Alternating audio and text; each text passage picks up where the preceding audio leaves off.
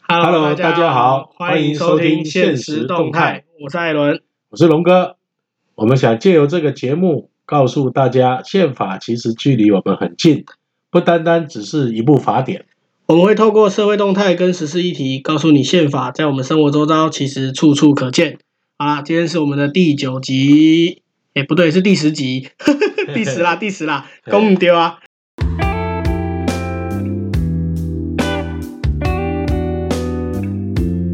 哎，东哥，你知道最近这个美国总统选举还在歹戏拖棚？我们上一次录的时候啊，上一次录的时候还在开票中嘛，对结果现在现现在变成，哎、上一次我们还在讲说，好像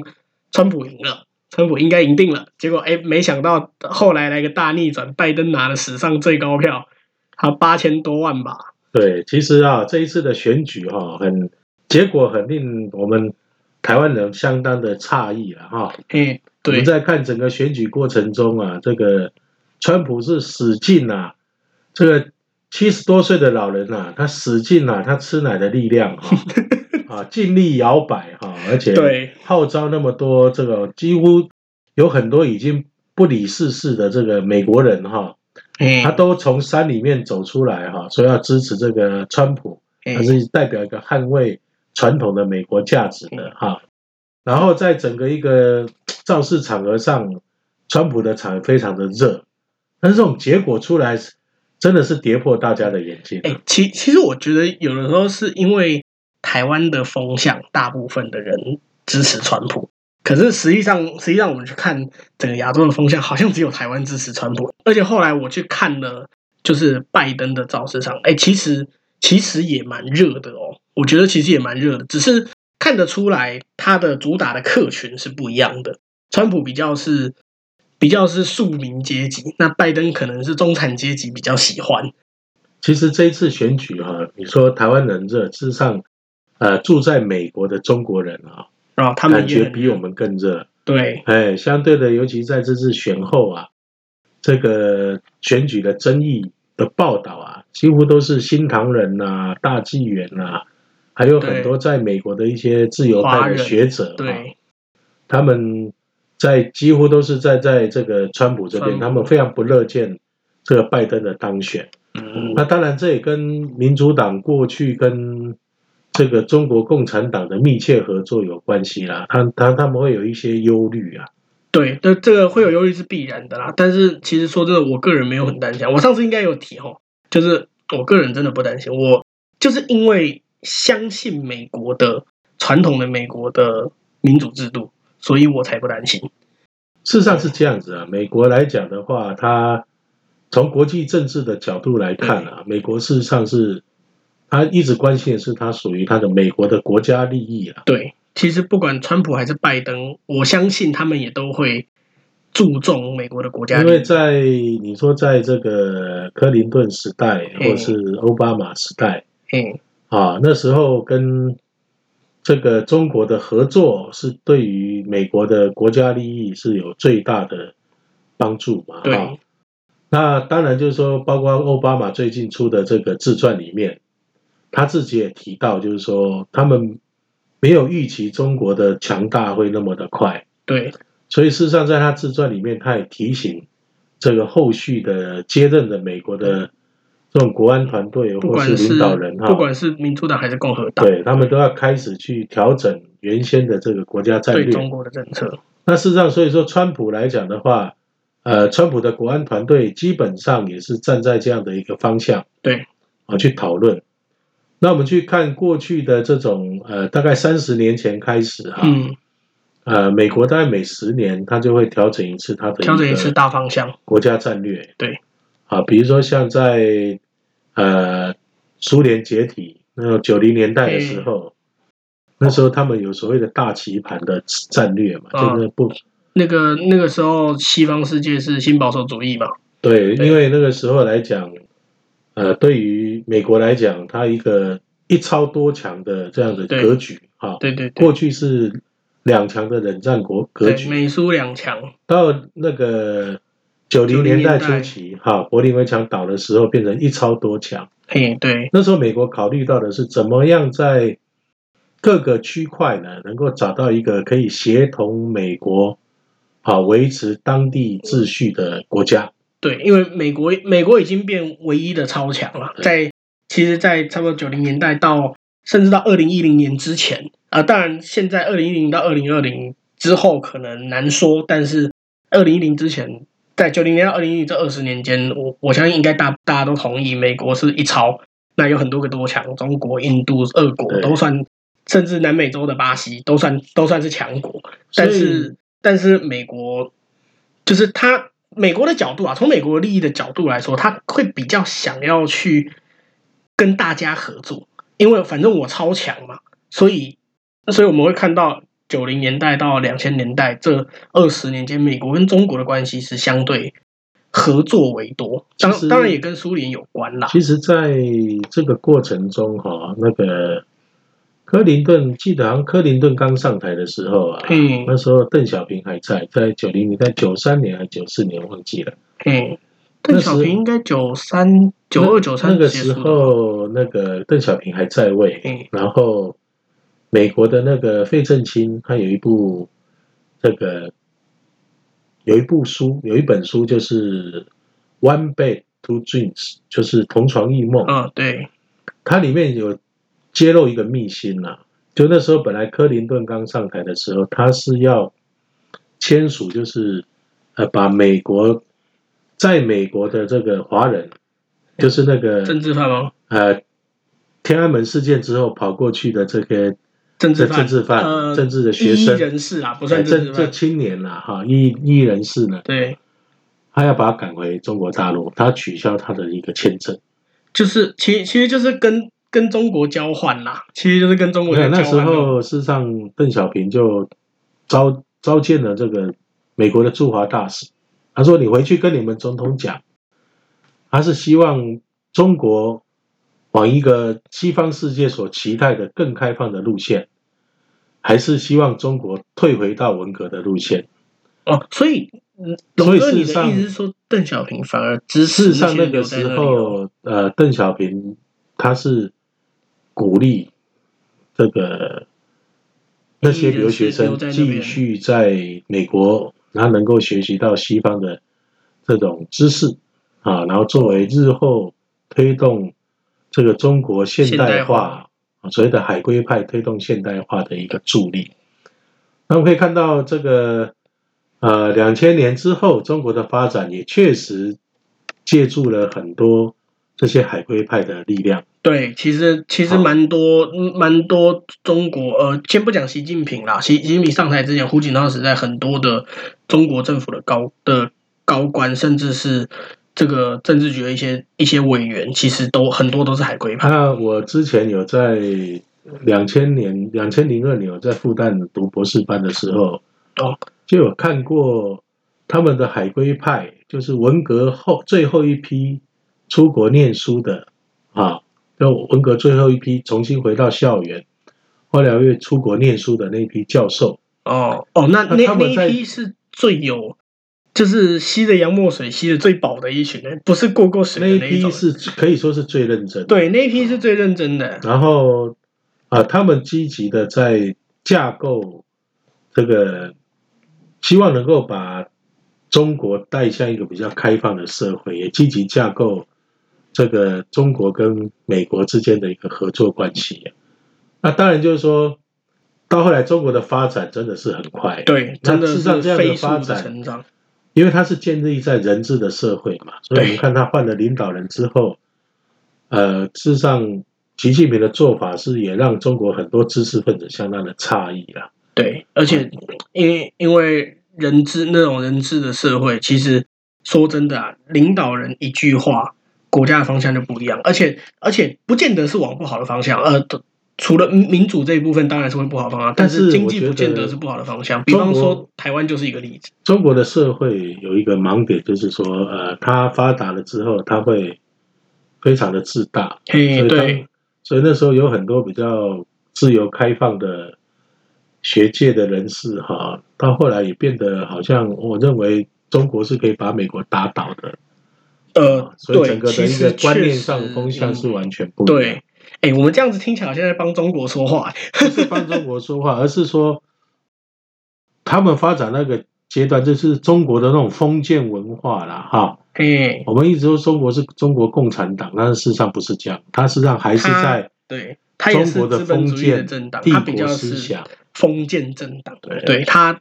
其实中国的共产党不是共产主义啊，对只有毛泽东那几年是共产主义，所以它的发展，它的发展是有局限性。我我刚才所讲就是说，中国的发展，因为它局限性嘛，它自大哎了对啊，啊，它不把美国放在眼里。，对那相对的，它就会踩到美国的国家利益。对，因为一个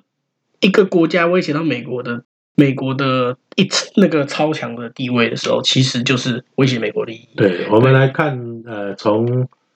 呃七零年代、八零年代所谓的日本第一，然后对，日本就被美国打趴了。好没，有吧？不是七零八零啦，是八。零是年代你说的是啊？你说经济的部分啦经，济的对，部九分零年代日本那个泡沫经济，当然就是日本所谓的迷失的三十年。二十年已经变三十年，那你看，呃，中国现在面对也是这个样子，所以美国是它不容许人家去破坏美国人甚至所谓的白人所建构的这样的一个其政实治秩序其啊、其实不仅仅是川普，只是因为刚好这个这个阻挡的行为发生在川普的任内，对其实不其实不是川普。如果如果一六年当选的是希拉蕊，我相信希拉蕊也会做一样的事情，只是可能手段上面还有强度上面可能会不太一样，但我相信希拉蕊也会对中国做出反制。所以说，事实上这一次的总统选举，实际上我我我也是比较倾向支持拜登啊，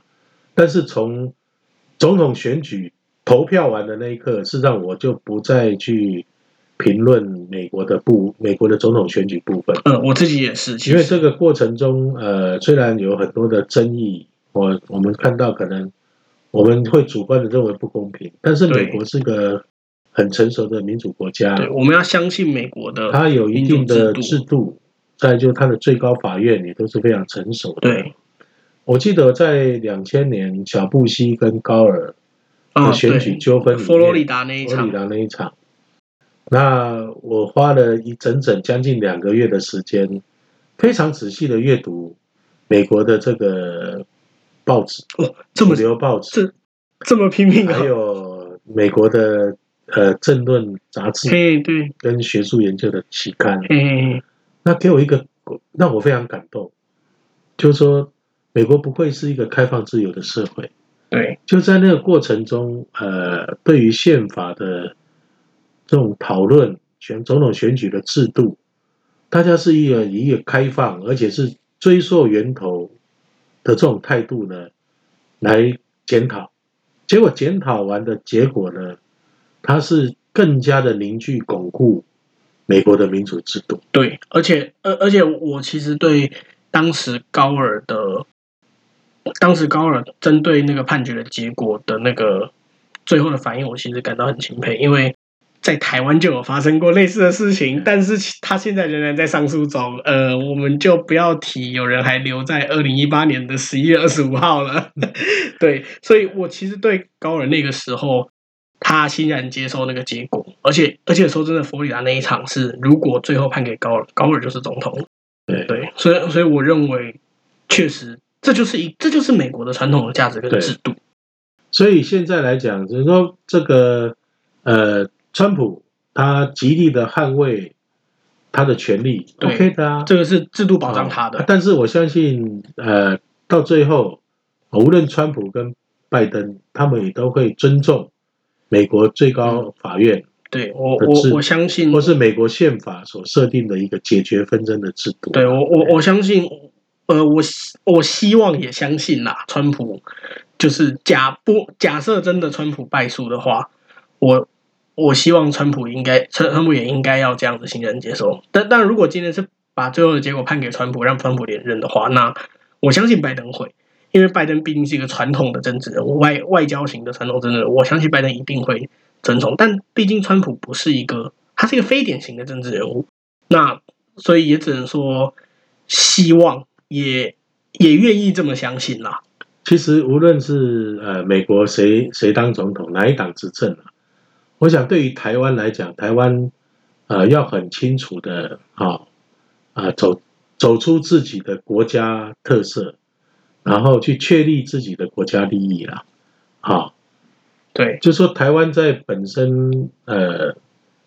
我们不能够去期待，啊，一个大国对我们是长期的友善。对啊，哦，因为呃，我记得有一本书叫做《小国外交》，对，哎，不不过说真的，不能期待有个大大国对我们长期友善，可是我们也不能期待有一个大国会对我们好。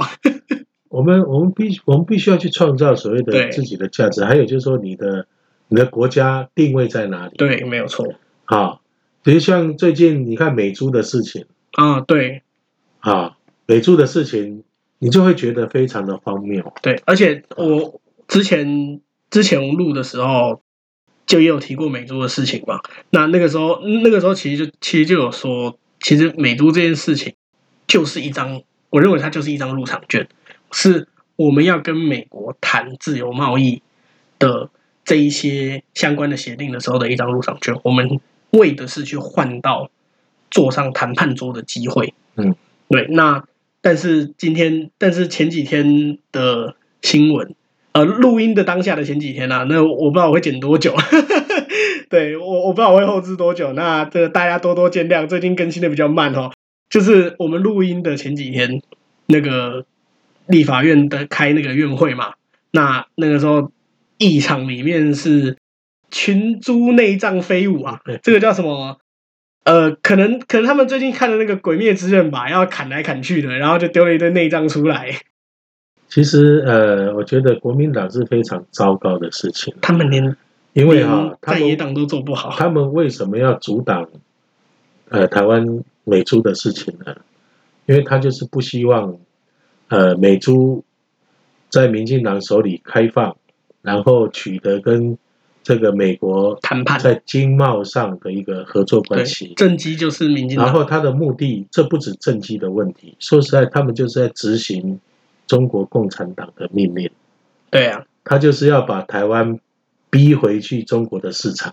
对因为他们非常清楚，台湾一旦跟美国建建构了正常的贸易往来，跟签订贸易协定，对接着欧洲跟东南亚也会有相同的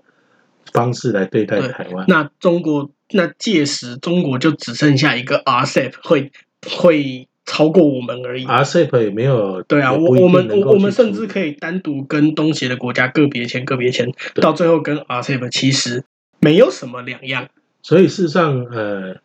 国民党是非常糟糕的政党，因为台湾现在在整个国际经贸格局受到限制，对，就是马英九 嘛，对不对？马英九二去零接一受四了，的福茂，马英九接受了这个中国在国际上所提出的一中，对啊，啊一中那然后个接一中受各了表嘛，这个由这个中国所这个定义的九二共识。对啊，所以造成呢，呃，西方国家跟东协国际社会整个国际社会呢，认为哦，我这们也个这台么湾认已为，经屈就于中国的压力对啊，啊，自己承认是中国的一部分，对，那就是那嗯那是西非方常国家糟糕的那其他国家就会觉得说，哦、所以啊、两岸统一在望啊啦。所以国民党执政把整个台湾的这个在国际经贸的地位，整个的降格，那使得台湾必须要屈就在中国之下，对也变成其他的国家，它也必须要接受中国所定义的这对一中个一中的对定义。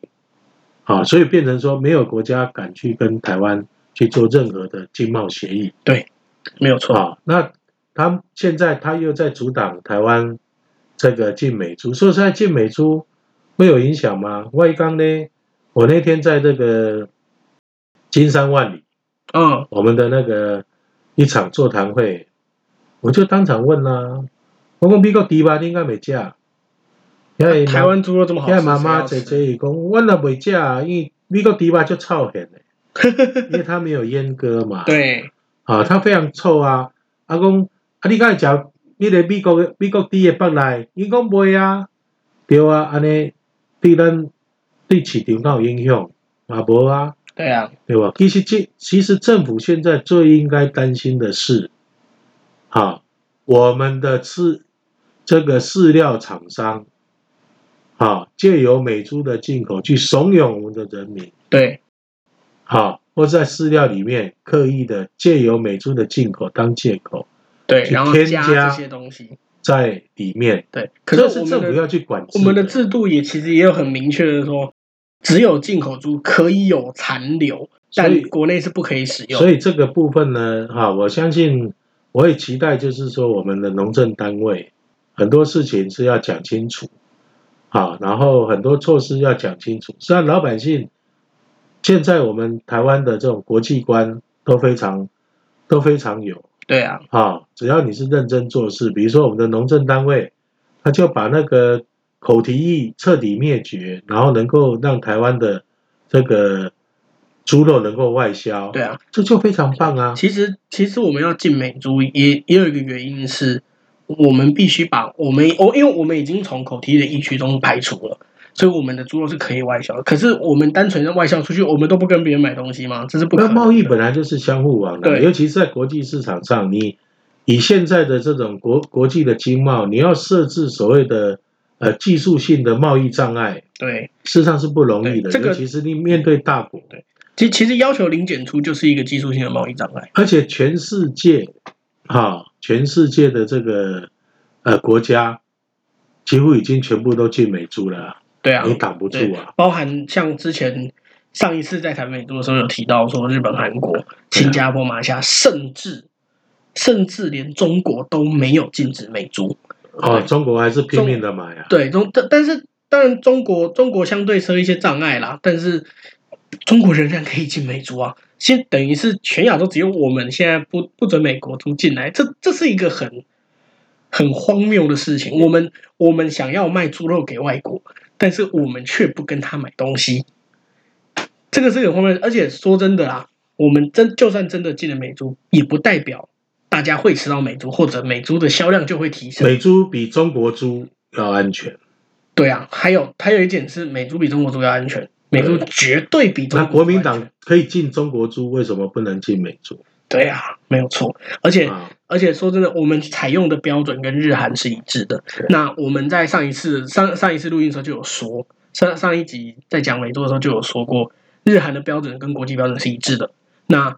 那从数据上来看，日本开放美猪之后，实际上它的美猪的销量反而下降、欸。日本开放之后，反而美猪的销量下降，因为大家反而更知道哦，我日本自己的猪肉比美国猪肉更好吃。对，对，而那且它的以日本跟台湾的话，他们更喜欢吃台湾的猪肉啊，对啊，啊日本人来台湾最爱所以吃我卤们肉应饭该要去 argue 的不是这个在美猪上面去，国民党不应该是在这一块上去做这么激烈的抗争，反而是应该在呃整个的进口的程序跟的部分做对个啊监督。对啊，这个才是那这为个其为实什么才国是民党要用在这野党的么角色啊？要用这么激烈的手段呢？他就演给演给共产党看啊！对啊啊！但是国民党自己也知道这个东西挡不住啊，对不对他们自己也知道，他们也不是笨蛋，不是啊，他们就是要演给共产党看，不然他对啊演给谁看呢？对啊，啊，因为他要阻挡呃台湾跟美国的这种正常贸易关系，然后刚好现在 ECFA 就对，到期了，哎他们可能去要到签期的，要去那个，他们要逼着台湾没有办法跟美国做生意，只能够掉入国民党跟共产党所设这的个陷阱里面，啊，再来很，他们现在在讲说啊，我们在签 A 克法，你就说国民党在跟共产党在在勾结，啊，对啊为什么你们这个还要跟继续呢？这很简单啦、那时候我们在 A 克法巡回演讲就讲了嘛，国民党跟共产党谈 A 克法，那是把台湾拿去卖掉，对啊，那不是国与国的谈，那不是国与国，你你啊但是的台湾跟中国谈的是什么？是在 WTO 经贸体系下，对，经济体对经济体的平等谈判。如果今天如如果今天我们跟中国签的协议，协签的协定也都是在国际贸易的谈判底下，那也那那没有不行啊那，跟国民党是不一样，对国民党是这个共产党的战乱团体。对啊，就是啊就就像我刚刚讲，如果我们跟如如如果我们跟中国签贸易协定，我们签的是用国际贸易的等级、用国际贸易的规范来签订。如果我们签的是用国际贸易的规范的话，那没有不行，只是问题在于我们没有这么做。我们因为我我们们是把它我们没有在把它视为国与国。我们在国民党在跟共产党谈经贸 A 法的时候，国民党牵涉很多他自己政党的利益，对，包括很多早收清单的开放。而且甚至甚至中国他们他们很多部分都刻意的让利，而且国民党是跟中国共产党呢，在 A 法谈判中呢，刻意去凸显台湾是中国的一部分对。呃除除了这个之外，我刚刚讲他他们中国很多刻意的让利嘛，不管是 A 克法还是后来他的，让利不是让给台湾人，对他让利是让国民党的对买办集团他他乍乍看之下是让利给台湾人，但实际上让利给台湾人的部分，他是在帮国民党买票。对对，这也是为什么二零一四年的那个太阳花会这么大原因，大家也都看得出来，大大家也都知道中国对我们让利啊，那为什么中国要对我们让利？目目的很明显嘛，所以其实甚至那个时那个时候吼，有些中国的学生啊什么，他们其实也很反对服贸协议，因为他们会觉得啊，我你你为什么对一个台湾省让利？等于是两边都没有人喜欢，就他们那两群人在其那边实搞。以台湾来讲，我那时候就跟跟一些朋友在谈啊，跟一些中国的朋友在聊天在谈。我说我们台湾人，当然南博要闹鬼啦，爱拎让利让什么的。台湾人要的是一个公平公开的贸易谈对啊，判，我们可以公平竞争啊。公他平们公开的贸易谈判，而且是什么？你们要信守。对，好，只要在国际的这种规范之下，公平公开的贸易谈判，他们都接受，不需要你们给我们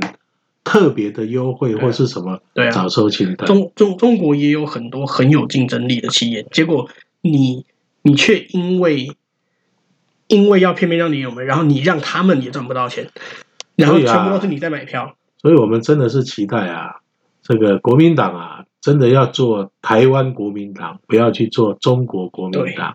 好、好啦，那任何你看美国无论民主党、共和党，对好、他们如何的轮替执政，他们就是紧守着美国的国家利益对，，他们只有做法不一样，对，但是他们的目标是一样是的一。样的。在节目尾声，还是要跟大家说一下，我们目前的节目上架平台有 Apple Podcast、Spotify、s o u n 跟 KKBox。如果你喜欢，记得帮我们点五颗星或者留言跟我们说说你的看法。好了，我是艾伦，我是龙哥，现实动态，我们下下期次见啊。见。